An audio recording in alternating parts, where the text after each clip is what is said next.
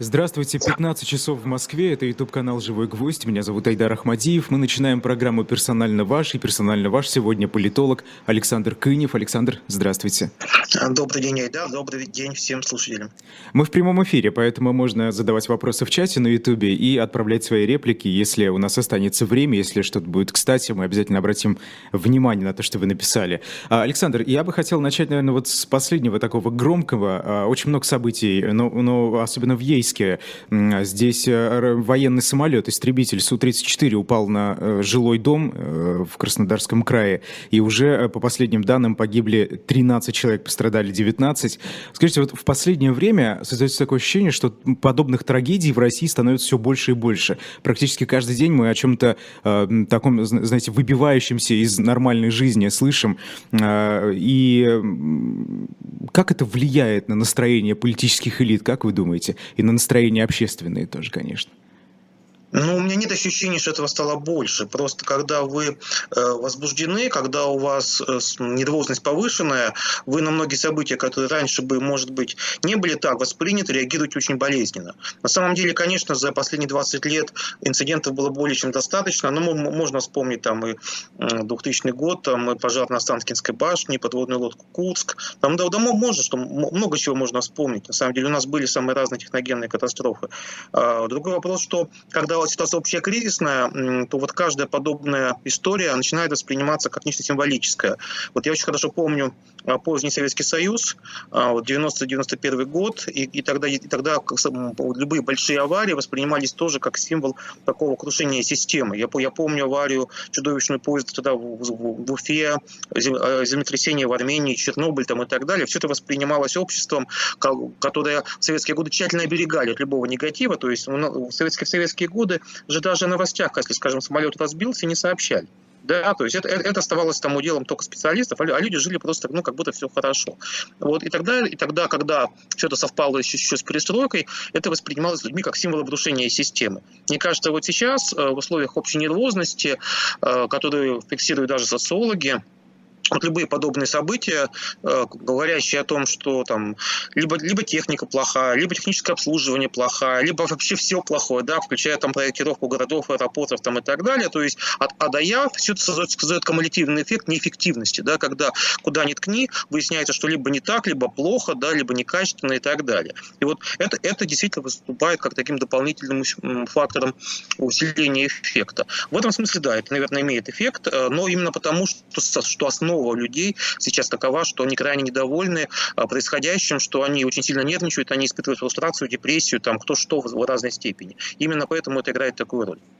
Татьяна в чате пишет, дайте Айдару валерьянку. Но мне кажется, здесь нужно всю страну валерьянкой э, об, облить просто в целях профилактики. Ну, вы знаете, я на что ориентируюсь, почему я так спросил про Су-34. Э, вчера вечером я э, слышал от людей, совершенно каких-то рандомных, да, прохожих в Москве, они обсуждали этот случай и говорили, ну вот смотри, война пришла на территорию России. То есть это вписывается в их вот, понимание, что якобы это вот как раз те самые боевые действия продолжаются, то есть в рамках этих боевых действий падения Су-34. Скажите, вот э, от этого общественное настроение, это все-таки в какую сторону они будут смещаться? Что мы в конце концов увидим? Это падение э, доверия, возможно, к политической элите, к власти. Что мы, кстати, видим, например, по данным Левада-центра, иностранного агента, рейтинг Владимира Путина после объявления мобилизации снизился. И э, все, все, все больше, знаете, становится людей, вот лично в моем окружении, это, конечно, не, не репрезентативно, которые потихоньку начинают как-то задумываться. Ну, вы знаете, мне кажется, что давать четкие прогнозы, там, как, в какой день что произойдет, но это неправильно, это такое хайпожорство, да, то есть этим занимаются люди, которые просто хотят э, довольно бессовестно получить какую-то дешевую популярность. На самом деле никто ничего не знает, всегда есть многие вещи, которые никому не известны. Я думаю, никто сейчас в мире, ни в, ни в России не знает, скажем, что будет, например, весной. Никто не знает, потому что ситуация развивается реактивно путем ответов на, на те проблемы, которые возникают буквально каждый день. И, и никто не знает, к чему в итоге доведет эта цепочка цепочка да, очередных проблем. Эм, ну, э, я думаю, что, что э, просто, когда мы говорим о прогнозах, мы же исходим не из точного знания, да, мы исходим из э, логики, э, из аналитики, который нам говорит, а вот к чему, скажем, ведет некое событие, да, как, э, и к чему оно не может вести. Соответственно, мы считаем, во-первых, вероятность неких событий, и мы, и мы считаем, э, учитываем, скажем так, прошлый опыт, который, в том числе работы с той же социологией.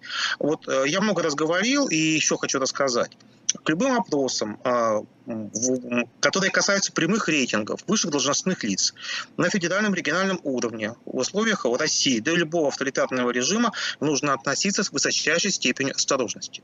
Социолог в России всегда был и остается в глазах многих людей как представитель власти. То есть, когда посторонний человек спрашивает гражданина, что вы думаете про большого начальника, любой гражданин Российской Федерации всегда, конечно, будет отвечать с оглядкой. То есть, если он сторонник, ему нечего стесняться. Ну, он, он ничем не рискует. А вот противник, конечно, 25 раз Но мы же все равно видим динамику. А, а, еще, а, еще, а еще, вероятно, и соврет. То есть ну, любой практикующий социолог, э, любой практикующий политтехнолог, который работал в регионах, на выборах и так далее, прекрасно знает, что э, вот особенно там на местах проводить замеры, и так, считать, там, какой рейтинг губернатора и так далее, это всегда очень рискованно. Потому что очень сильные искажения, э, люди врут, люди дают нормативные ответы, то есть, то есть говорят то, что от них ожидают ответить. Кроме того, очень важно понимать, что в социологии бывает количественное и качественное. Я извиняюсь, если кому-то повторю это еще раз, но просто обыватель этого не понимает и не знает. Что такое Э, количественная социология, что такое качественное. Вот количественное это то, это то, что наиболее легко покупается общественным мнением. Там, рейтинг Путина там столько-то, да, рейтинг там Байдена столько-то и так далее. Вот обычно при этом не смотрят ни на размер выборки, ни на, ни на размер погрешности, там, ни на формулировку вопроса, который тоже может быть совсем разный, потому что а, ведь бывает рейтинг личной поддержки, да, а, а бывает, как вы оцениваете работу, да, это тоже не одно и то же там и так далее. Вот, значит, э, э, то есть, ну, в любом, любом, любом, в любом случае, как бы это качественная, это количественная социология, это э, некий процент, значит, от граждан, оценивающих напрямую чиновника лично. Но есть социология качественная. Она говорит не, не о том, сколько, а о том, почему. То есть это фокус-группы, а, когда а, люди отвечают именно на вопрос, а почему вот э, вы относитесь хорошо или плохо там и так далее. Это бывают экспертные опросы в том числе, когда э, проводятся углубленные экспертные интервью там и так далее. И вот, э, как показывает опыт, власть может иметь формально довольно высокий процент, просто потому что, ну, как бы это элемент безальтернативности. Никого же больше нет, но ну, ну, люди так и считают. Никого больше нет, значит, поддерживают. Но на самом-то деле никакой поддержки внутренней уже, уже реально не существует. То есть Э, для политика очень, важ, очень важны фанаты. То есть люди, которые будут его поддерживать э, до, до последнего, которые готовы выйти за него на улицу, защищать его там, и так далее. Вот может оказаться, что фанатов нет. Вот, э, и в этом смысле Э, вот, те данные, которые периодически публикуются по, именно по качественной социологии, говорят о том, что ситуация изменилась ну, уже не сегодня, что на самом-то деле ярых фанатов власти, в общем-то, очень-очень немного, а те, что есть, скорее ситуативно являются конформистами. Это первое, что важно понимать. Второе. Вот, а что делать, э, когда, когда социология прямая, вот такая лобовая, э, количественная врет или искажается? Вот как понимать реальное настроение людей ну, допустим, вот нет у вас данных про фокус-группы. Та фокус-группа вещь дорогая. Соответственно, их материалы есть только у заказчиков. Никто их для, для обывателя не, не будет публиковать, да обыватель тоже не, не, не сильно поймет, потому что это обычно такие большие, тяжелые там, отчеты, многостраничные там, и так далее. Вот как понять, а, а что на самом деле думают люди? В, этом, в, вот таких условиях нам помогают ответы на неполитические вопросы. А, о чем идет речь? Это, это результаты, когда люди отвечают на вопрос вот, э, там, под уровня оптимизма, тревожности, депрессии, как вы оцениваете свои, там, свои перспективы, будете вы завтра жить лучше или хуже, как будут жить ваши дети, беспокоитесь ли вы за личную безопасность и так далее. То есть некая совокупность разных ответов на разные жизненные ситуации. И э, вот что мы имеем сейчас? Даже официальная социология показывает, что около 70% населения испытывает тревожность и депрессию. Это и нам говорят, что при, этом, угу. что, да, что при этом рейтинг власти там ну, упал там, на несколько процентов, и около 70. Ну, да, ну, давайте включим элементарную логику. Как массовая депрессия, которая выросла там в несколько раз за последний месяц, и э, тотальное ожидание негатива во всем может сочетаться с высокой формальной оценкой деятельности власти. Нет, ну подождите, Только... лю- люди могут быть в депрессии, но могут поддерживать. Сам Владимир не, Путин сказал, ну, это не совсем ну, приятно. Ну, да? в, в, в, этом нет никакой логики, потому что э, если ситуация вокруг ухудшается, если она ухудшается, это всегда сказывается на отношении к власти, всегда. Люди в депрессии власть не поддерживают. Люди в депрессии выступают за перемены, они выступают за то, чтобы хоть какой-то просвет появился. Вы, да? вы знаете, я очень... Позитивный. Я не знаю таких примеров, когда в ситуации массовой депрессии власть выигрывала. Так Я просто бывает. от большого количества людей слышал, э, что вот они, э, сволочи, да, эти украинцы бомбят, вот они виноваты. Они на них перекладывают вину, я не а не на власть может, российскую. Может, у вас э, такой круг общения, я такого как бы совсем не слышал. Наоборот, я за последний месяц в самых разных местах от абсолютно не политических людей слушаю примерно одни и те же разговоры. Люди обсуждают, слушаю, Петровны-то внука призвали, да, вот надо парня как-то вот, или, или там вот у, у, там какого-то еще родственника, вот как спасти, там что сделать, там и так далее, и так далее, и так далее. То есть люди занимаются э, взаимопомощью, люди спасают друг друга в основном. То есть такая вот э, солидарность э, бытовая, она очень показательна. И что-то я ни, одного слова про защиту власти не слышал. Когда э, люди, скажем так, в беде, они, они, конечно, думают о взаимопомощи. И э, тема, тема дискурса власти здесь, она, на мой взгляд, э, касается в первую очередь очень политизированной общественности. Кстати, вот могу сказать, что вот очень есть хорошо видна разница между частью э, такого, э, таких политических фанатов и простых людей в стране. Потому что политические фанаты переругиваются там, значит, по поводу там виз, санкций, э, каких-нибудь форумов, там, кто куда пошел, там, кто, кто у кого взял интервью там, и так далее. А обыватели на улицах об этом не спорят. Они решают бытовые задачи, как э, кого-то спасти от армии, как, как кому-то помочь, как что-то куда-то передать, как кому-то собрать вещи там, и так далее, даже, ну, если, даже если человек пошел. То есть люди занимаются вот такой гражданской взаимовыручкой и живут совершенно другой реальности, которая вот ко всем вот этим срачам, извиняюсь, там, фейсбучным каким-то еще не имеет абсолютно никакого отношения. То есть люди, которые э, спорят про какие-то вот такие высокопарные вещи, реальных, реальной жизни в стране, чем она живет, о чем она спорит и как, она, как она себя мыслит, вообще не представляют. И люди страшно устали. То есть вот есть общее ощущение колоссальной э, психологической усталости людей. Люди хотят, чтобы это закончилось. Люди хотят вздохнуть, потому что у людей было полтора года ковида, люди не знали, когда это все закончится немножко вздохнули буквально там на там, несколько месяцев, и, и там началась спецоперация, и вновь. Как, ну, и, да.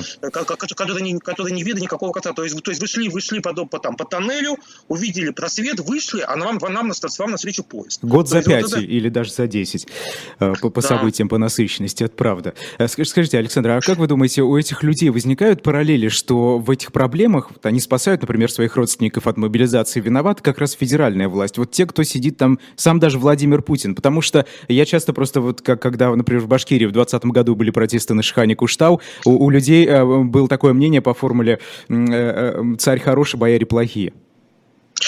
Э, это, это формула выгодна самой власти всегда. И надо сказать, что власть прекрасно понимает.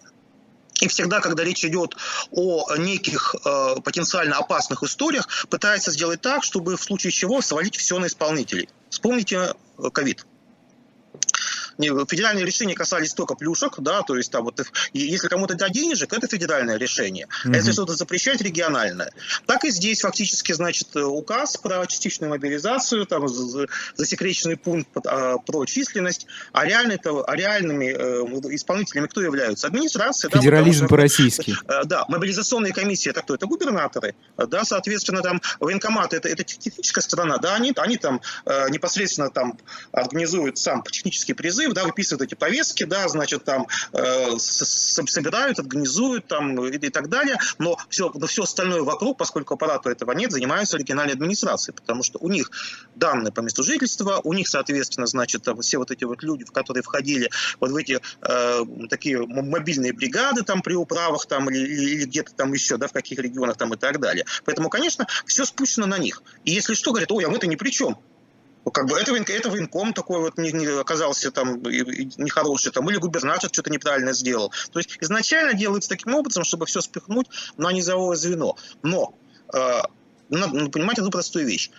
Если недовольство является всеобщим, оно все равно распределяется между всеми.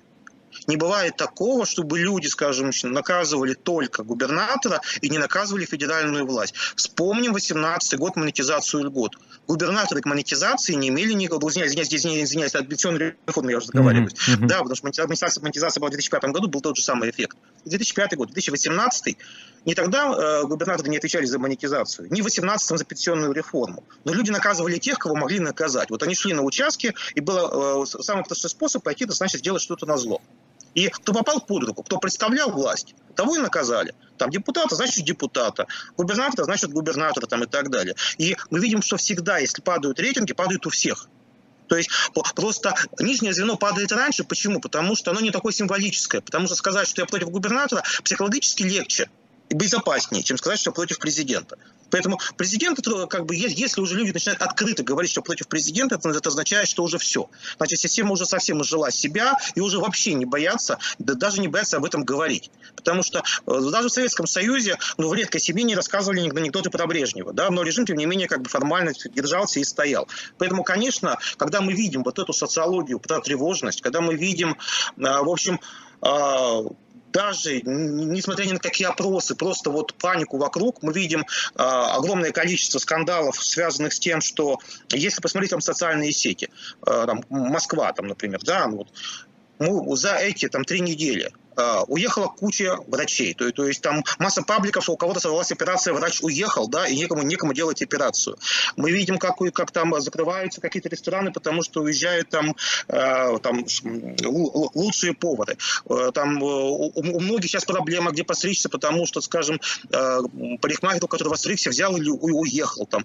Кто-то ходил в зал, значит, занимался с тренером, тренер уехал там и так далее. То есть огромное количество больших и маленьких сервисов, всяких-всяких-всяких разных. Да, это да? правда. Да-да, а, они, они, они позакрывались, потому что в сети, у кого были возможности, и кто, считал, что, кто считает, что может э, прожить со своим бизнесом за рубежом, многие уехали, сейчас занимаются релокацией, э, там социальные сети забиты объявлениями, значит, о том, что вот помогаем перевести, вот есть столько-то, столько-то, столько-то вакансий, закрываю бизнес там, открываю бизнес там, там и так далее. Это огромное количество э, проблем, в том числе и для власти самой, потому что власть, э, у нас же э, средний класс очень специфический.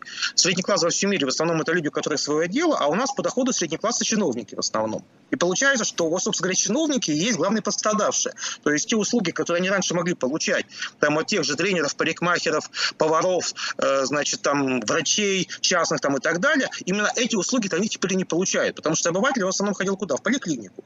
А люди, у кого были деньги, могли себе позволить что-то сверх этого. И сейчас выясняется, что они ничего этого сделать себе не могут, потому что не у кого получать эти услуги.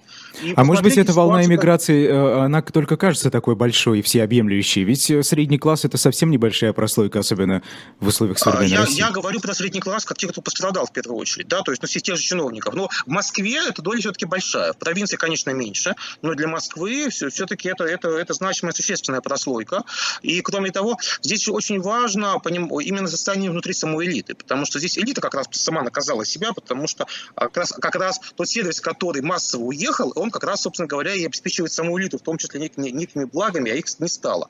И мне кажется, что вот одним из таких э, элементов, который довел ситуацию до, до некой такой точки бифуркации, я имею а, под точкой бифуркации, подразумеваю вчерашнее решение в Москве э, с 14 часов прекратить э, значит, мобилизацию, отозвать имеющиеся повестки, стала в том числе вот гибель одного из э, значит, сотрудников мэрии, да, там, по-моему, 28 лет, начальник одного из отделов. Ну, не знаю, правда это или нет, да, но активно писали в прессе и в блогах о том, что после этого часть сотрудников там стала просто класть заявление на стол об увольнении. То есть, если внутри самих органов власти начинают там, там ну, якобы да, подавать заявление об увольнении, не знаю, правда или нет, да, в данном случае, вот, но я допускаю, допускаю, вполне допускаю, что это может быть так, потому что мы знаем, что по многим офисам крупных компаний, а, когда вот все это началось, люди стали массово уходить на удаленку, брать отпуска за свой счет, куда-то уезжать. Вот у меня тоже есть знакомые, которые, как только все это началось, взяли, взяли отпуск и куда-то свалили, там, кто за границу, а кто на дачу. Да, глав, глав, главное, чтобы их не нашли. Там и так далее. Mm-hmm. Поэтому а, ну, власть же она тоже это видит и понимает. И остановить вот это а, массов, массовый исход, массовую панику, а, ну, как бы, на мой взгляд, было совершенно в данном случае необходимо. Тем более, что это давало и, конкрет, и вполне конкретные сегодняшние экономические последствия, поскольку когда человек в ситуации стресса, он не понимает, где он будет жить завтра, он не понимает, будут ли у него деньги, он начинает экономить. Потому что если вы не знаете, если вы не можете планировать завтрашний день, у вас, начинают, у вас начинают работать стратегии самосохранения. Вам нужна кубышка, вам, вам нужно что-то сохранить, потому что могут, быть, могут понадобиться деньги срочно на билеты, на лекарства, на еду. Вы не знаете, насколько времени их растягивать. Вы можете оказаться без работы там, и так далее. Уже, уже не до покупок дорогих вещей, уже не до похода в рестораны. Мы, поэтому мы видим, скажем, падение выручки там, по, по, по большому количеству секторов бизнеса. Это абсолютно закономерно. Люди начинают э, вести себя в ситуации стресса они, они начинают экономить. Поэтому э, понятно, что когда э, вот это вот решение о мобилизации лоббировалось, скорее всего, силовиками, ну и частью вот такой ура патриотической общественности. Ну, поскольку это главный столб власти, видимо, ну, э, давление было настолько сильным, что не ответить на него не могли. Ну, а как вы думаете, это временно? А, хуже, хуже, чем, чем, наверное, любые прогнозы, которые власть сама имела, потому что, на мой взгляд, то, что мы видели эти, эти две недели, напоминало ситуацию шока. Пытались, где могли отыграть, э, значит, какими-то припадками в виде чьих-то извинений, где-то отменяли приказы. Но вот мы видим, что по Москве, да, в общем, картина за последнюю неделю никак не улучшалась. Буквально там пятница, суббота, воскресенье, очередные скандалы про облавы, да, и чем кончается? Вот, значит, понедельник решение. Даже вот я вот живу в доме, вот у меня вот на сосед, на, у соседей постоянно э, на, на дверях квартиры вывешивали там, значит, объявления с телефонами из банкомата, но они снова ведь срывали, потом снова вывешивали. Вот, и последний раз повесили как раз э, вечером в воскресенье. То есть я вот поднимаюсь, э, скажем, в 6 вечера не было, а уже там 9 вечера снова висело. То есть где-то в интервале кто-то пришел снова его повесил. И все, в понедельник все убрали, как будто ничего и не было. Как вы думаете, это временно? То есть просто э, сейчас те, кто релацировался, эмигрировал, как хотите это называйте, думают возвращаться или нет? Верить нет, или нет? Как, я думаю, сейчас никто не вернется. А недоверие государству а, которое многократно нарушило данное обещание сверхвысоко. То есть люди, которые уехали, они уже, они уже пережили шок, они уехали не по доброй воле. Их, их, их испугали до смерти, грубо говоря. То есть люди, чтобы люди бросили работу, семьи, квартиры да, и так далее, на последнее уехав, ну, это стресс. Он, он не пройдет, потому что с завтрашнего дня что-то прекратили. Чтобы вернуть, чтобы вернуть доверие, потребуются колоссальные усилия. А, то, что вчера произошло, вот прекращение мобилизации, оно может прекратить на какой-то период дальнейший отток, но никого сейчас оно не вернет чтобы его чтобы люди начали возвращаться, тоже должен быть уже отменен сам указ, а не только решение мэра.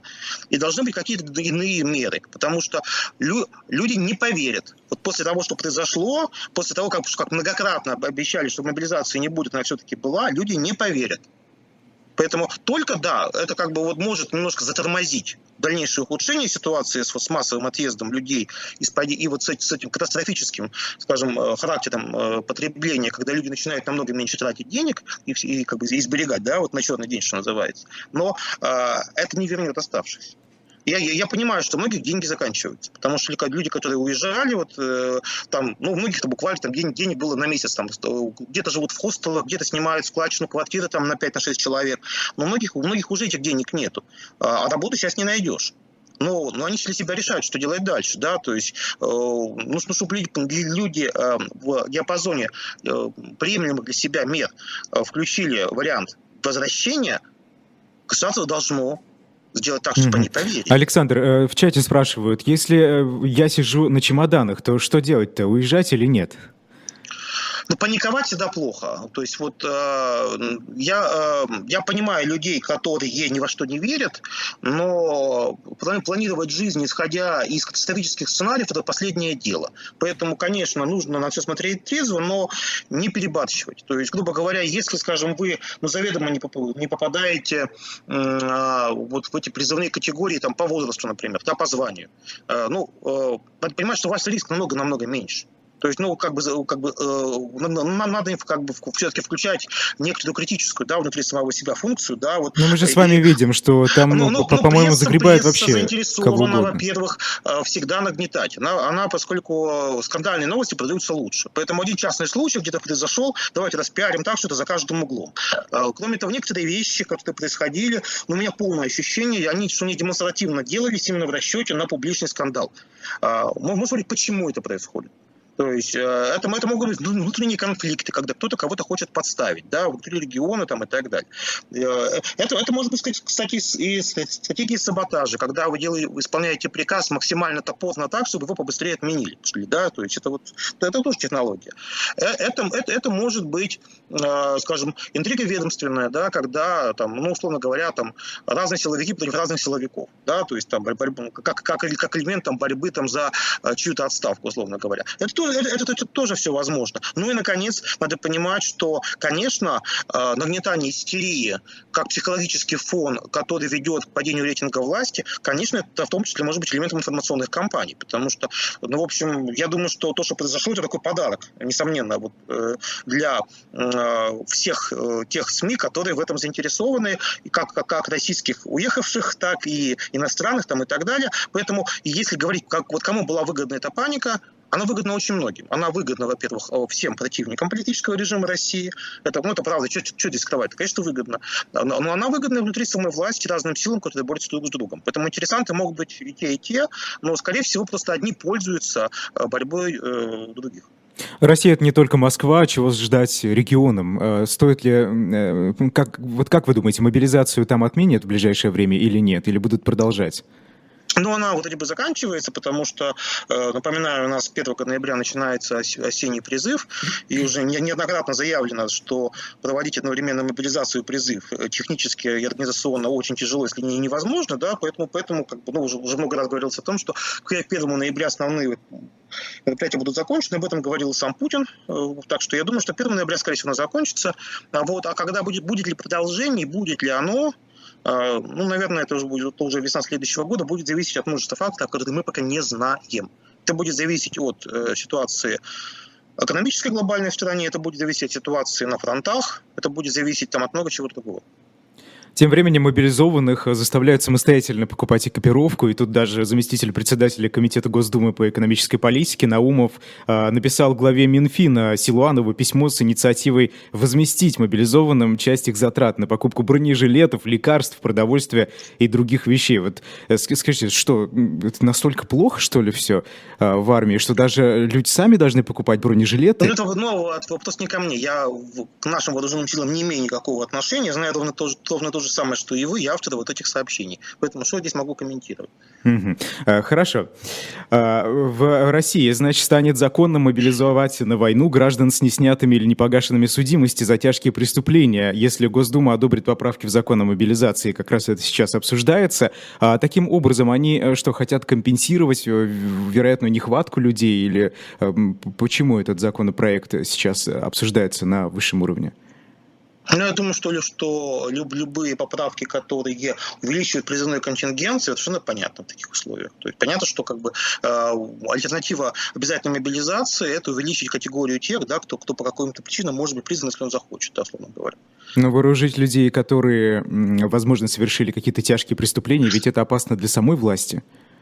Ну, Такой рискованный шаг достаточно. С точки, с, с, с, с точки зрения, если мыслить стратегически, да, на долгую дистанцию, конечно. Да вообще на долгую дистанцию, в принципе, лю, любые военные действия, неважно, как они называются, в принципе, губительны если, если мыслить стратегически, потому что война не заканчивается, ни, ни, ни одни боевые действия не заканчиваются э, в тот день, когда прекращают там, там стрелять пушки. Э, это все остается в головах людей, меняется общественное сознание, то есть люди психологически очень сильно деформируются и потом возвращаются в мирную жизнь и приносят туда вот свои комплексы, страхи и ужасы, да, которые они получают. Ну, ну это во всех странах было, поэтому проблема, проблема поствоенной реабилитации, она никуда не денется, и это то, что нам всем предстоит пережить. Это, это будет колоссальное испытание для всех.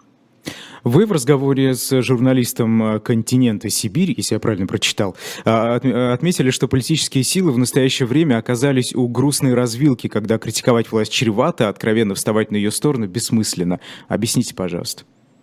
Ну, ну, в данном случае речь идет не про партию власти, а про всех остальных, то есть в том числе про парламентскую оппозицию. Но у них действительно ситуация не, не, не такая, в общем, не, незавидная. Э, все, все фракции в Думе голосуют, поддерживая ну, практически все, что предлагается, но и варианта нет. Да, они в одной лодке. То есть если ты выступишь против, ты сразу, в общем, подвергнешь такизму. Ну, наверное, все, все помнят Думу созыва 11-16 годов, когда те депутаты, которые голосовали против, вскоре оказались там, в общем, героями самых разных скандалов скандалов и уголовных дел, там, лишение мандата по каким-то поводам там, и так далее. То есть, ну, вспомните там Гудкова, Пономарева, значит, и, и, и, значит, и так далее. Поэтому, конечно, кстати, три, три депутата КПРФ, между прочим, в позапрошлом созыве были лишены мандата в ходе созыва. Не, не, не только там СССР это или кто-то еще, то коммунисты тоже пострадали за это. Поэтому, конечно, вспоминая вот эти истории, никому не хочется пойти их путем. Поэтому, да, они в одной лодке. Вот, но при этом вынужденно, скажем, поддерживая все вот эти, все эти меры, конечно, ведут себя по-разному. То есть кто-то с пеной у рта и пытается быть сетей Папы Римского и поддерживает там СВО э, более сильно и ярко, там, как, чем замопадки о власти. Но, э, как мы видим по выборам сентября месяца, э, избиратели этого не очень понимают, потому что в чем смысл голосовать за оппозицию, если она выступает за действия власти еще более яро, чем сама власть. То есть, то есть зачем нужны такие альтернативные фанаты, когда можно саму власть поддержать? И мы видим, что вот КПРФ, который из всех думских партий наиболее, скажем так, активно поддерживал СВО с самого начала, она больше всего потеряла. То есть те, кто э, вот, выступал за всю вот эту вот украинскую кампанию, э, им было в этих условиях логичнее поддерживать саму власть, а те, кто голосовал за КПРФ как за оппозицию, сказали, что происходит. Мы мы за не за это голосовали. Мы хотели голосовать за иную политику, да, значит, в том числе много было гражданских активистов региональных. Они, конечно, либо вообще не пошли голосовать, голосовали ногами, либо стали голосовать за всех остальных. Вот у всех остальных это выражено гораздо меньше. И у «Справедливой России», и даже у ЛДПР, если мы посмотрим сайт, там, в общем, вот такой, в общем, тематики военной очень мало.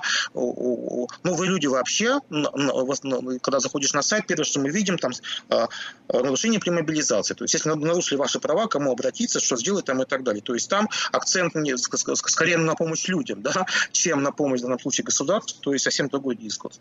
Поэтому здесь возникает ситуация очень, очень такая сложная. Публично выступать против – это в общем, большие, большие личные политические риски. А поддерживать все это, но это риски электоральные, потому что избирателю, собственно говоря, это не надо. Вот и, вот и возникает вопрос, а что же делать-то? Да? И, как бы, и поддерживать, и критиковать, в общем, э, политически не, не очень целесообразно. Поэтому на практике мы видим, вот, э, что, что делают, э, скажем, в этой ситуации не входящие в партию власти политики, они, они, как мы видим, в основном э, концентрируются на локальной повестке. То есть, соответственно, mm-hmm. помогая, ну вот мы видим, помогают тем, у кого, у кого, у кого, у кого чьи права нарушены при мобилизации, помогают там собирать вещи, значит, там, тем, кто действительно мобилизируется там, и так далее. Ну и какие-то ну, локальные дела, проблемы, которые все равно никуда не делись, потому что проблемы безработицы, плохих дорог, больниц и так далее, они в регионах все равно никуда не делись. Э, вот э, почти все думские фракции вносят разные законопроекты, увеличивающие разные категории по срочкам, значит, для призыва, для мобилизации. Э, только там в, в разные группы там так, направлены и так далее. То есть, то есть, в общем, а, в этом смысле политическая жизнь продолжается, но она вот такая, очень такая немножко скажем, скукоженная в рамках довольно узкого сегмента. Конечно, э, тех, кто видит все черное и белое, и кто не хочет разбираться, вот что вот все, все, все кто как бы за, не хотят разбираться в абсолютно говна, там, и не важно, кто, кто они там делают, они этих оттенков не видят. Но если смотреть на картину более широко и понимать, что э, все-таки она не черно-белая, а разноцветная, то мы видим, что даже среди тех, кто вынужденно все это поддерживает, все очень и очень не, не одинаковое, все очень и очень разное. Там есть и ястребы, и есть, вы, есть те, кто делают это вынужденно, эффективно и, э, насколько возможно, пытается помочь тем, кто пострадал. Хорошо, подробнее об этом поговорим после короткого перерыва на рекламу.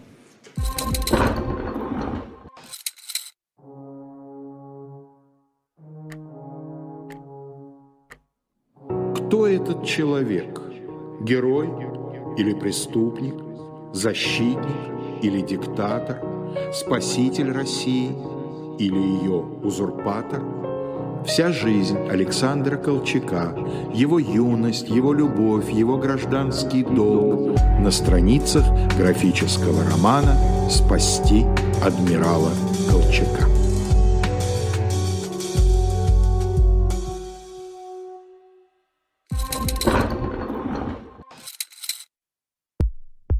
У нас есть парадоксальная ситуация. Это непросто. Потому что останется в истории. Ну, Владимир Борисович, вы прям как ребенок. У вас есть лучшие средства обороны? Нету.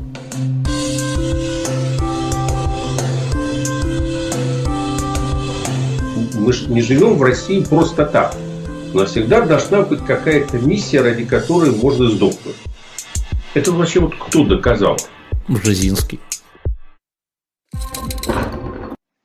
Продолжаем персонально ваш на живом гвозде и на эхе. Скачивайте, кстати, приложение, заходите на сайт Эхо и слушайте, вот как это было еще в старые добрые времена, будто бы в прошлой жизни. Я напоминаю, сегодня в гостях политолог Александр Кынев. Александр, э, что касается настроения избирателей, это, получается, зреет нереализованный запрос на так называемую партию мира, как написано в вашем телеграм-канале? Ну, это не в моем канале, это я перепостил. Ну, это перепост, да. Да, да, да. Значит, это вот, ну, желающие могут зайти посмотреть. А, значит, это большое исследование, проведенное в Московской области командой Бориса Надеждина. То есть это, это, это московский областной опрос, но он очень показательный, потому что Московская область, она на самом деле довольно репрезентативна, так как включает в себя и, э, скажем, спальные города вблизи, вблизи к Москве, то есть, по сути, по сути, это часть Москвы. И в то же время удаленная часть Московской области такая типичная российская глубинка. Поэтому если это, если это общеобластные опросы, они оказываются очень показательными с точки зрения общероссийских настроений, поскольку, она, поскольку область очень разная внутри самой себя. И там очень хорошо видно, что да, действительно, а, скажем так, очень большое количество людей устало от происходящего, поэтому запрос на мир я бы воспринимал именно, именно как усталость, да, как стремление людей, чтобы все это закончилось. И мы, мы видим, что максимальное количество сторонников вот, э, прекращения значит, СВО среди тех, кто ни за кого не голосует. То есть, то есть можно сказать, как бы, что эта ниша на сегодняшний день, она в политике не обозначена, но вот именно в силу, возможно, вот слишком сильной зависимости формально существующих партий от нашей У власти. нас есть партия «Яблоко» которая открыто выступает а, с антивоенной ну, позицией. Она, во-первых, настолько, а, она за, за эти годы настолько маргинализировалась, и фактически ее, люди ее не видят и не слышат. Она, ну, как бы, то есть найти следы ее присутствия, если вы не политический фанат, это очень тяжело. Более того, если вы зайдете на сайт, вы увидите, что там никакого большого энтузиазма, чтобы там свою точку зрения доносить до людей, мы тоже не видим. Что у них там на сайте? А, там, а что вы понимаете а, под энтузиазмом? Против угрозы ядерной войны. Какие-то, значит, там э, лекции для активистов, и все. Ничего, и ничего там особенно больше нет. То есть, а, Александр, э, а что должно быть? Ну, когда вы присутствуете в политической жизни, вы работаете с людьми. Что такое работа с людьми? Работа с, э, ведь работа с людьми это, это, не, это не обязательно читать, не только читать лекции в офисе партии, а кто туда дойдет, 20 человек, что ли? Да, это выступления, э, это партийные газеты, это листовки, это какие-то акции помощи там по, регион, по регионам. Самые-самые-самые-самые разные. То, то, есть, то есть ну, здесь огромное количество самых разных категорий граждан и людей. Но зайдите на сайте там тоже «Справедливая Россия», коммунистов, новых людей, ЛДПР. Там, э, там очень большой новостной поток. То есть самый-самый разный, там от автомобилистов до многодетных, кого только угодно, ну, кого охватывают, кого, кого, кого могут. То есть, если вы не видите на улице того, что там партия раздает листовки, это не означает, что она ничего не делает. Особенно сейчас, когда денег мало и кризис, как работают партии? Они работают по цепочке тех, кого знают. То есть, есть несколько списки сторонников тех, кто им когда-то уже помог. Их задача сохранить тех, с кем они уже были связаны. То есть, то, то есть такая целевая работа по привычной аудитории ездят, встречаются с ними, помогают, там, как решают какие-то вопросы и так далее, окучивают. Но мы это, мы это видим, мы это видим как бы через сайты, через интервью, через публикации там, и так далее. А в случае с яблоком мы не видим вообще ничего. То есть это внутренняя жизнь небольшого офиса в центре Москвы, ну там милые, угу. хорошие люди. А региональное вот. отделение а, совершенно да, тухлое. Это, это никакой есть работы такое, по России там нету. Там нету ее. А, ну, вот я вас уверяю, в любом, в любом регионе вот, выйти на улицу с микрофоном, сказать, а вы когда, вы что-нибудь знаете партию «Яблоко»? Люди, ну, помню, люди ответят, что, наверное, была когда-то такая партия. А молодежь, может, уже и не помнит, что она была. Потому что никаких следов, никакой деятельности у нее нет. Она ничего не делает вообще. Остальные, как бы к ним не относиться, что-то делают, а эти делают ничего. Поэтому э, мы говорим о тех, кто реально в политике присутствует. Вот кроме дум, думских партий, что-то еще делает партия пенсионеров, но, но только в отдельных регионах. Где-то есть партия Родина, но это партия, которая там еще более, по многим позициям, жесткая, чем нынешняя власть. И там тоже буквально таких регионов, там буквально несколько штучек, где ну, какая-то у них есть деятельность отличная от нуля. И есть спойлеры коммунистов, коммунисты России. Все. Все остальные партии в России сегодня существуют только на бумаге. Кстати, по, по поводу «Справедливой России». Вы знаете, они предложили призвать в первую очередь по частичной так называемой мобилизации сотрудников силовых ведомств. И еще даже снять бронь с депутатов Госдумы и членов э, Совета Федерации. Это что, это просто какой-то популизм? Популизм, да, это, это, в, это в чистом виде популизм, конечно. Это он, это он родной. А как вы думаете, примут законопроект? А вдруг? Ну, не думаю, я, я, я не думаю. Я, дум, я, я думаю, что это как раз история для такого, в общем, одноразового потребления. Тем более, что, силовики средний, средний возраст депутата 53 года, насколько я помню. Ну хорошо, есть силовики. Вполне себе. Вот ну, мы на улицах силовики, иногда видим, возможно, как они но, работают. А, скажем так, здесь есть у нас определенные заявления, хочу напомнить, там, Пригожина, Кадырова и так далее, да, по поводу там призыва силовиков. Ну, наверное, что, что, что-то в этой сфере возможно. Но давайте все-таки, а, я больше специалист по регионам, партиям и выборам. Вот, что касается вот истории с отношениями силовиков друг с другом, есть люди, которые узкие специалисты, угу. да, которые занимаются только этим. Вот, я думаю, что они вам расскажут в деталях, кто какой главк, там, за что борется, у, значит, какие у него отношения с другим главком там, и так далее. Андрей Солдатов вам нужен или кто-нибудь еще. Угу. Хорошо, вы а, тоже написали в телеграм-канале, что партийная работа стала менее публичнее, чем раньше. И вот как раз Совет Думы принял решение сегодня об ограничении трансляции пленарных заседаний Палаты в режиме реального времени. А, это что, что такое? Как это понимать? Ну, обычно э, надо понимать, что Э, трансляции э, заседаний э, смотрят в основном только журналисты. Обыватели их, конечно, не смотрят, они ему не интересны. То есть это для СМИ, это для обывателей. И как их иногда используют для того, чтобы выдать какую-то цитату, да, и потом эту цитату где-нибудь раскрутить. Поэтому я думаю, что это попытка создать дополнительные, так скажем, там препоны для саморекламы депутатов на какой-то тематике, вот, с тем, чтобы это в дальнейшем раскручивать. То есть, видимо, дополнительный фильтр для этого сделать, и все, чтобы, чтобы не было соблазна у кого-то, значит словить хайп на какой-то опасной теме, поскольку сейчас любое неосторожное заявление, за каждым депутатом не уследишь, и мы видим, что, что э, отдельные заявления какого-нибудь депутата могут спровоцировать глобальную панику что, что мы уже видели за, за последние там, две недели. Там, по поводу там, призыва, значит, там, э, мобилизации, отсрочки, всего остального. Потому что ну, дураков хватает, в общем, по большому счету. Я, я думаю, что это вот именно, именно как раз э, следствие крайней нервозности и попытка минимизировать э, несанкционированные публичные заявления. Ну, там в любом случае журналисты сидят и за этим всем наблюдают, ну, сидят, ну, там, не запрещено. Там пол, ну, там пол все-таки да, более или менее контролируемый. То есть, мы, я, насколько я понимаю, сейчас э, в, в, Тысячи в, человек, примерно. в официальном пуле все-таки э, таких уж, уж сильно оппозиционных, по-моему, СМИ не, не представлено. Особенно иногентов, по-моему, там сейчас нет. Mm-hmm. Хорошо. Вот это все недовольство, о котором мы сегодня говорили, общественное недовольство, возможно, недовольство в верхах, кто его знает, эм, много же их там. А, вот это, как вы думаете, это недовольство пропаганда легко а, обыграет, обработает? То есть настолько ли она сегодня эффективна или все же а, может, так скажем, дать какой-то сбой? Если недовольство является массовым, пропаганда не поможет. А, ну, в Советском Союзе э, вообще было два канала, да, общероссийских, вот, и, и вообще все было крайне монополизировано, но людям нельзя было рассказывать про процветание, когда, когда они стояли в очереди за талонами, да, поэтому, когда мыла не было там в позднем Советском Союзе, туалетной бумаги там и так далее. Поэтому я думаю, что люди все-таки оценивают жизнь, исходя из личной реальности, из личного опыта. Если человеку сегодня конкретно плохо, если там у него призвали родственников и так далее, если он э, испытывает стресс, э, никакая пропаганда ему не поможет. То есть в данном случае э, говорить халва это как бы не, не, не выход. Ну и пропаганда тоже, конечно, на это реагирует. Мы видим, что тоже меняется тональность. Да? То, тоже, есть, тоже есть попытка э, каким-то образом все-таки сохранить привязку к коллегам общественным настроениям, которые существуют. Поэтому пропаганда, да, конечно, она, в общем, никуда не, не девается, но она все равно зависима от общественных настроений. Она от них зависима. Она пытается ими манипулировать, она пытается что-то объяснять, но она не может их отменить. Я, я, кстати, абсолютно убежден, что а, при некой политической воле а, замена неких ньюсмейкеров, замена некого контента информационного в состоянии очень быстро изменить ситуацию.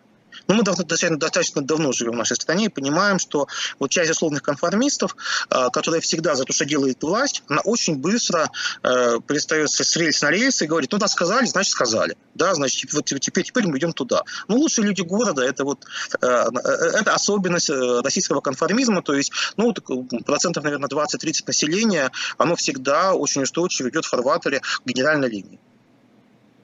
Я просто видел, когда объявили частичную так называемую мобилизацию, а, многие люди, э, вы знаете, ну, действительно, вот депрессия просто э, началась такая массовая, а потом, э, спустя 2-3 дня, пропаганда обработала многих, и они уже начали говорить, ну да, мобилизация это необходимо. Были такие настроения.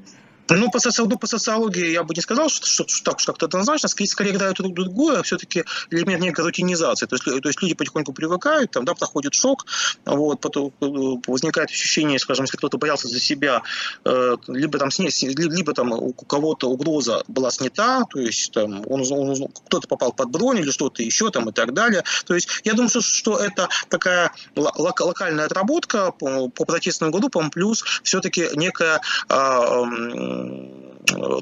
организация сам, самой темы, но все равно мы видим, что э, уровень тревожности остается равно очень высоким. То есть он все равно он, он стал чуть-чуть ниже, но он все равно там, существенно больше половины. Поэтому эта картина меняет очень-очень незначительно. Чтобы страх ушел, чтобы депрессия ушла, э, должны быть приняты какие-то решения, которые людей убедят. Кстати, что касается пропагандистов, э, материалы в телеграм-каналах девяти российских военных корреспондентов проверяют на предмет ложных сведений, дискредитации вооруженных сил России и других видов запрещенного контента. Об этом э, написали СМИ, в том числе и про кремлевские. А речь идет, например, об Игоре Стрелкове, Юрии Подоля... Подоляке, Владлене Татарском, ну и так далее. Я не буду всех их перечислять. Что это? Ну, я думаю, что это вот тот самый случай, когда собственные бешеные наносят больше вреда, чем кто бы то ни было еще. И как раз является одним из факторов, который как бы ну, пытается сдвинуть систему на неадекватные решения, наносящие ее общий вред. Я думаю, что как раз эти вот люди, которые топили, в том числе за мобилизацию, э, ну, не несут, в том числе, публичную ответственность за то, что произошло. И в власти тоже. Потому что, э, скажем так, чиновники такие же потребители информационного контента. Это вот иллюзия считать, что вот чиновники где-то сами по себе, вот где-то пропаганда посередке, а потом граждане, которые пропаганду потребляют. Чиновники такие же потребители этой самой пропаганды. Они, то не то, они смотрят те же самые новости, которые заказывали. Возникает такой, знаете, порочный круг. Получается, что вот вы э, пускаете в, в публичное поле неких игроков, разрешаете им говорить нечто в ваших интересах, потом они же вас в этом убеждают, они же вас накручивают. То есть возникает ситуация вот такого порочного круга, и исключение из этого потока неких уж ультрарадикалов, это, конечно, полезный знак, потому что он полезен для самой власти тоже. Чем меньше она себя будет накручивать, тем лучше. Угу. Вас просят прокомментировать э, то, что Путин назначил двойную зарплату чиновникам, командированным на присоединенной к России территории Украины. Просто никто не хочет ехать. Ну, так это значит, это, кажется, с самого начала, э, сколько, я уже не помню, как, в каком месяце это началось, да, когда э, пошла кампания по привлечению кадров, изначально как бы речь о том, что люди будут получать больше, потому что, конечно, ну, зачем рисковать э, там жизнью, репутацией и всем остальным, да, непонятно за что. Они все вообще как бы всегда в экстремальных условиях в России платили больше, не только в России. Это как бы общее, это, это, это, это не, нет в этом никакой российской особенности. Я вас уверяю, скажем, когда, например, всякие европейские страны, э, например, э, командируют сотрудников в какую-нибудь Африку, где, где гражданская война, Люди едут туда вовсе не, вовсе не из любви к искусству. Они тоже едут туда за зарплаты, которые существенно средне, выше среднего в той же самой Европе. Это, это очень почти всегда в любых горячих точках мира э, зарплата всегда выше, выше аналогичной в Европе. Существенно выше. Заместитель секретаря Совета безопасности России Храмов э, в интервью российской газете вот что сказал. Российский Совбез располагает данными, что США и их союзники готовят применить новые подходы в подрывной работе по разложению российского общества. А с, с этой целью используются многопрофильные группы ученых, специалистов по антропологии, этнологии, социальной психологии, даже математики, представляете? И вот, э, значит, привлекают э, известно оппозиционно настроенных артистов и бизнесменов в ряды пятой колонны для подрывной работы в России. Мы понимаем, что это, конечно, заместитель секретаря, да, вот как и депутатов, их там, наверное, много, и они много чего могут говорить. Но как стоит воспринимать именно вот это высказывание? Просто кто-то думает, что действительно сейчас стоит ожидать э, репрессий в отношении ученых?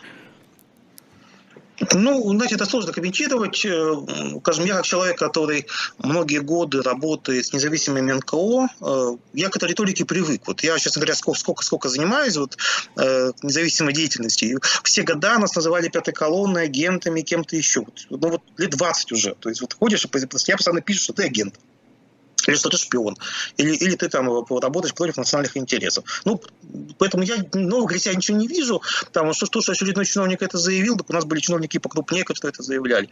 Поэтому мне кажется, что вот везде какая-то новость сомнительная, ну, э, может быть, для кого-то это отравление, но что на политику не интересовался все эти годы. Ну, вот для себя не вижу новости здесь.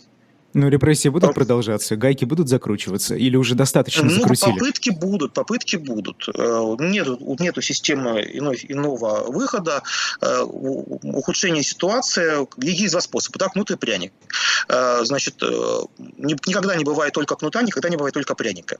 Соответственно, конечно, усиление недовольства неизбежно будет усиливать внутреннюю тревожность внутри самой власти, попытку найти и по возможности нейтрализовать организаторов, да, и тех, кто может расширить поле этого недовольства, и будут искать, находить, там, читать доносы там, и так далее, это неизбежность. Да, то есть ну, варианта нет. И, и э, в то же время, конечно, будут какие-то группы пытаться задобрить там, подачками какими-то, значит, обещаниями там, там что-то компенсировать и так далее. Но если реально денег будет становиться меньше, конечно, перекос на силовые методы будет усиливаться. Вот. И, как мы знаем, чем, чем больше возникает перекос э, в сторону кнута и чем меньше становится пряника, тем система становится, как правило, нестабильнее, тем выше возникают риски всевозможных событий. А насколько эти самые известные оппозиционные настрой... оппозиционно настроенные артисты и бизнесмены, которые э, в, пятой колонии, вот по словам Храмова, э, действительно влияют на общественное настроение в России? Алла Пугачева та же, или Земфиры, например, которые недавно выступили вновь со своими э, антивоенными речами? Э, чем более массово, тем влияет. Если это, если это какие-то там э, элитарные артисты и ученые, про которых мало кто знает, то влияние незначительное. Но когда речь идет действительно о, э, скажем так, лидерах общественного мнения, о тех людях, которые, которых знает вся страна, которые являются символами национальной культуры, конечно, их позиция имеет колоссальное значение. То есть власть, конечно, боится именно этого. То есть не нас с вами, да, которых там э, знает там какая-то очень узкая аудитория, а, конечно, когда речь идет там, о Пугачеве, там, Шевчуке или Андрея Макаревиче, конечно, это массовая культура, это обыватель, который абсолютно аполитичен. И если он видит, что даже вот такие люди, там, которые знает с детства, выступают против, наверное, что-то не так. Угу. Вы знаете, когда мы с вами говорили про яблоко, это вызвало целую волну комментариев, в том числе ну, негативных среди у зрителей. У них, у, них, фанатики, у них фанатики сидят в сети, в сети, и больше их нигде и нету. Нет, почему это, вы так под одну гребенку сразу фанатики? Нет, почему? Вот вам говорят, тут есть Шлосберг, есть Вишневский, которые действительно работают. Но вот про Бориса Вишневского а, мы с ним тут неоднократно на живом гвозде общались, и ведь действительно есть люди в законодательном собрании Санкт-Петербурга, они там с трибуны пытаются что-то говорить. Это, Пожалуйста, да, ровно, деятельность. Ровно, ровно, ровно депутата. Э, Вишневский ну, хоть что-то. Да, да, и, и, ну и в Питере Шлосберг уже не депутат. Вот два региона, где Яблоко что-то себя представляет, но еще и Москва, где есть отдельный муниципальный депутат. И все фактически. То есть исторически Яблоко – это северо-запад. То есть это Питер и соседние регионы. Э, какие соседние регионы? Псковская область, ну, Новгородская последние годы, там Черепанова довольно активная, и Карелия. Ну и, и плюс Москва. А, и Москва, и отдельные города Московской области, где были сильные организации, ну, ну, ну по-моему, уже мало что где осталось. Все. Ничего по России сегодня яблока больше нет. Хорошо, а полезна деятельность таких оппозиционно настроенных депутатов, которые имеют мандат э, и могут говорить с трибуны, хоть и а, микрофоны отключают часто? Деятельность любого независимого человека, на мой взгляд, имеет полезно. Неважно, в каком регионе он проживает, неважно, неважно от какой партии он э, баллотируется. Кстати, например, вот только что, буквально там два дня назад, э, в Владивостоке прошла очередная конференция, избрали новое руководство Владивостокского горкома КПРФ. Прежнего лидера Артема Самсонова посадили по надуманному делу.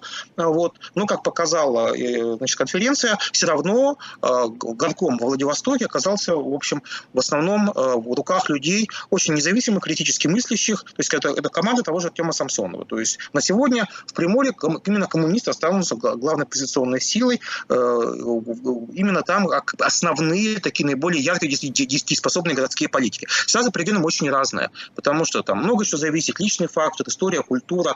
Есть регионы, где главная позиционер до сих пор в КПРФ.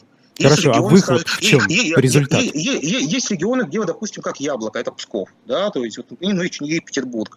Есть регионы, где, например, вот новые люди сейчас активно усиливаются. Есть такие регионы там и так далее. Поэтому там Сахалин, например, там, да, или Киров там и так далее. То есть э, картина у нас очень пестрая по России. У нас есть регионы, где даже ЛДПР более-менее приличная. Вспомните Фургала. Там, и так Хорошо, Поэтому... как это меняет э, масштабную картинку? Ну или хотя бы не масштабно, а на местах. А, это не меняет картинку. Это лишь говорит о том, что Россия – это страна, в первую очередь, личностная что формальные партийные бренды – это зачастую иллюзия, это способ выживания.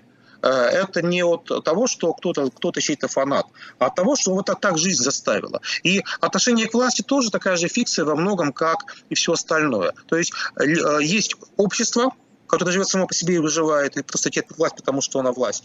Если нужно, идет от какой-то партии, если нет. Поэтому в этом смысле любые попытки вешать ярлыки, кли кли кли клеймить страну, людей, регионы, э, исходя из того, что вот они как-то голосовали или какой-то партии состояли, то это просто ничего не знать и понимать про собственную страну. То есть э, примитивное черно-белое мышление в условиях того, когда реальная политика намного-намного более сложна, и люди зачастую просто прикидываются какими-то там ярлыками, просто чтобы от них отстали, это две большие разницы. Просто, к сожалению, и я же молчу там про иностранцев, как бы, ну, им тяжело знать и понимать Россию, находясь далеко, но, к сожалению, даже наша собственная, там, очень часто интеллигенция, э, там, московская, питерская, не знающая, не понимающая остальной страны, делает какие-то выводы и заключения, которые к реальной жизни людей не имеют никакого отношения. Например? Ну вот, ну, ну, ну, ну, ну вот, например, с точки зрения, скажем, например, вот о чем мы говорили только что по поводу того, кто в какой партии состоит там и так далее. То, то есть у нас есть такие оголтелые фанаты, кричат, что вот коммунист, значит, плохой человек, значит, он за Сталина. С чего вы это взяли? Вы когда вы, вы в регионах их видели? Вы знаете, какие люди от них избираются, кто за них голосует там и так далее. Вот если посмотреть за э, последние месяцы, у нас самый громкий скандал был как раз в Приморском крае, где группа депутатов от КПРФ да, э, предлагала принять обращение по поводу приглашения спецоперации. Это были депутаты от КПРФ. У нас, у нас э, в, в Екатеринбурге исключили депутата «Справедливой России» из городской думы Екатеринбурга и так далее. Это могут быть самые разные партии. То есть поэтому э, картина, она, она очень пестрая. У нас э, все, Александр, я прошу прощения. от людей, То есть а вы, вы призываете не смотреть на партбилет, правильно? Конечно, по-другому в России невозможно.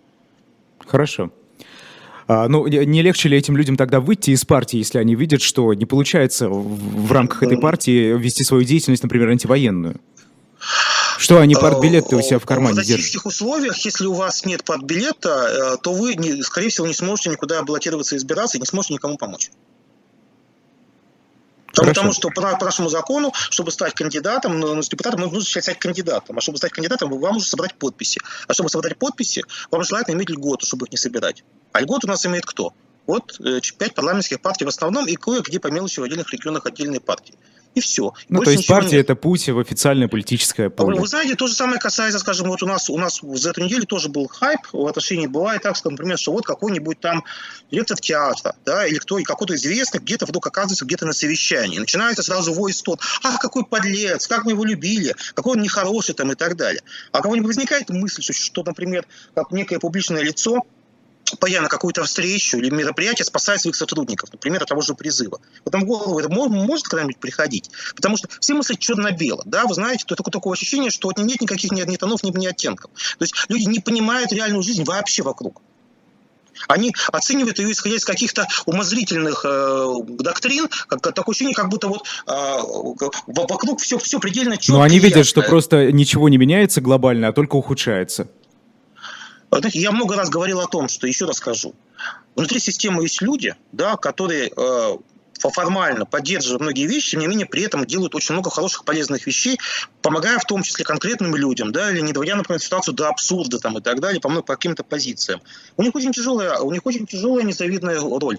Э, я, ну, многие очень сильно от этого переживают. И так же было во многих авторитарных режимах. Да, я, по-моему, как-то упоминал того же Оскара Шиндлера там, и так далее а, надо смотреть на картину более широко, подчеркиваю еще раз. То есть люди очень-очень разные. Кто-то действительно фанат и делает это с большим удовольствием. Кто-то для галочки, да, ну, ну, пытается, чтобы от него отмотались, да, да, да, я за, за, за, но реально помогает людям. И на местах очень хорошо видно, э, как, как это отличается позиция конкретных людей. Мы видим это по губернаторам. Есть абсолютный энтузиаст, да, который там готовы делать все, что угодно. А есть те, кто, кто старается, чтобы их регион, э, скажем, пострадал как можно меньше той же мобилизации и так далее. Мы это видим на самом разном уровне, от низкого до высокого. И э, не видеть этого и считать, что все тут вокруг орки бегают, ну, это просто заниматься пропагандой. А, мы все равно будем жить в этой стране. Мы будем жить здесь завтра. И вот когда мы до этого завтра доживем, вот как раз знание этих оттенков будет очень важно, когда мы будем решать вопрос, а с кем можно иметь дело дальше, а с кем нельзя. А по каким характеристикам э, вы планируете это решать? Ну, то есть, что, ну, это, что? Это, это, это, это не, не я буду решать. Это, это, это мы все вместе, наверное, будем в будущем решать. Но а, когда, когда, когда до этого, дай бог, мы доживем, знание о том, кто и что как делать, будет очень важно. А если мы будем всех малевать черными красками, мы ничего не Хорошо, а формула-то какая-то будет? Э, как вы ее себе представляете? Ну, давайте доживем, а. Ну, Я хорошо, думаю, что будет хорошо. какая-то формула. Александр, а вы знаете... Мы, мы все-таки не про математику да. говорим, а про человеческие жизни. Да, я понимаю прекрасно. А, Александр, у нас мало времени осталось, а давайте мы с вами поговорим про главный закон страны. Вы знаете, какой, вот по мнению телеканала «Царьград», главный закон страны? Это ЛГБТ? ЛГБТ, конечно же, так, да. Это главное, это не Конституция, а ЛГБТ. Э, вчера парламентские слушания как раз по этому закону прошли. На кого это все направлено-то? По-моему, это какая-то наивная э, история с попыткой отвлечь внимание людей от этого массового негатива, связанного со, со, со СВО, экономическим кризисом, мобилизацией и так далее. Но, по-моему, э, попытка изначально безнадежная, потому что когда речь идет о жизни людей и о выживании, когда, как, то все остальное оно абсолютно вторично. То есть, если человека спросить, вас главная проблема, это будет точно не, не проблема ЛГБТ. Э, но я думаю, что все эти истории про семейные ценности, они настолько искусственные и надуманные, являются э, э, плодом каких-то личных фрустраций и фобий каких-то престарелых чиновников, но к реальной жизни людей не имеет никакого отношения. И люди mm-hmm. это прекрасно понимают. И мы, как мы видим, все попытки эту тему навязать, но не навязывается она. Ну вот, людей она всегда не волнует. Люди, вот, люди, люди об этом не говорят, не спорят, это никому не интересно. Хорошо, спасибо огромное. Это была программа «Персонально ваш». И персонально вашим сегодня был политолог Александр Кынев. Меня зовут Айдар Ахмадиев. Очень быстрый час пролетел, к сожалению. А, и через пять минут уже в эфире «Эхо» и «Живого гвоздя» курс Потапенко с предпринимателем Дмитрием Потапенко. До свидания. Спасибо.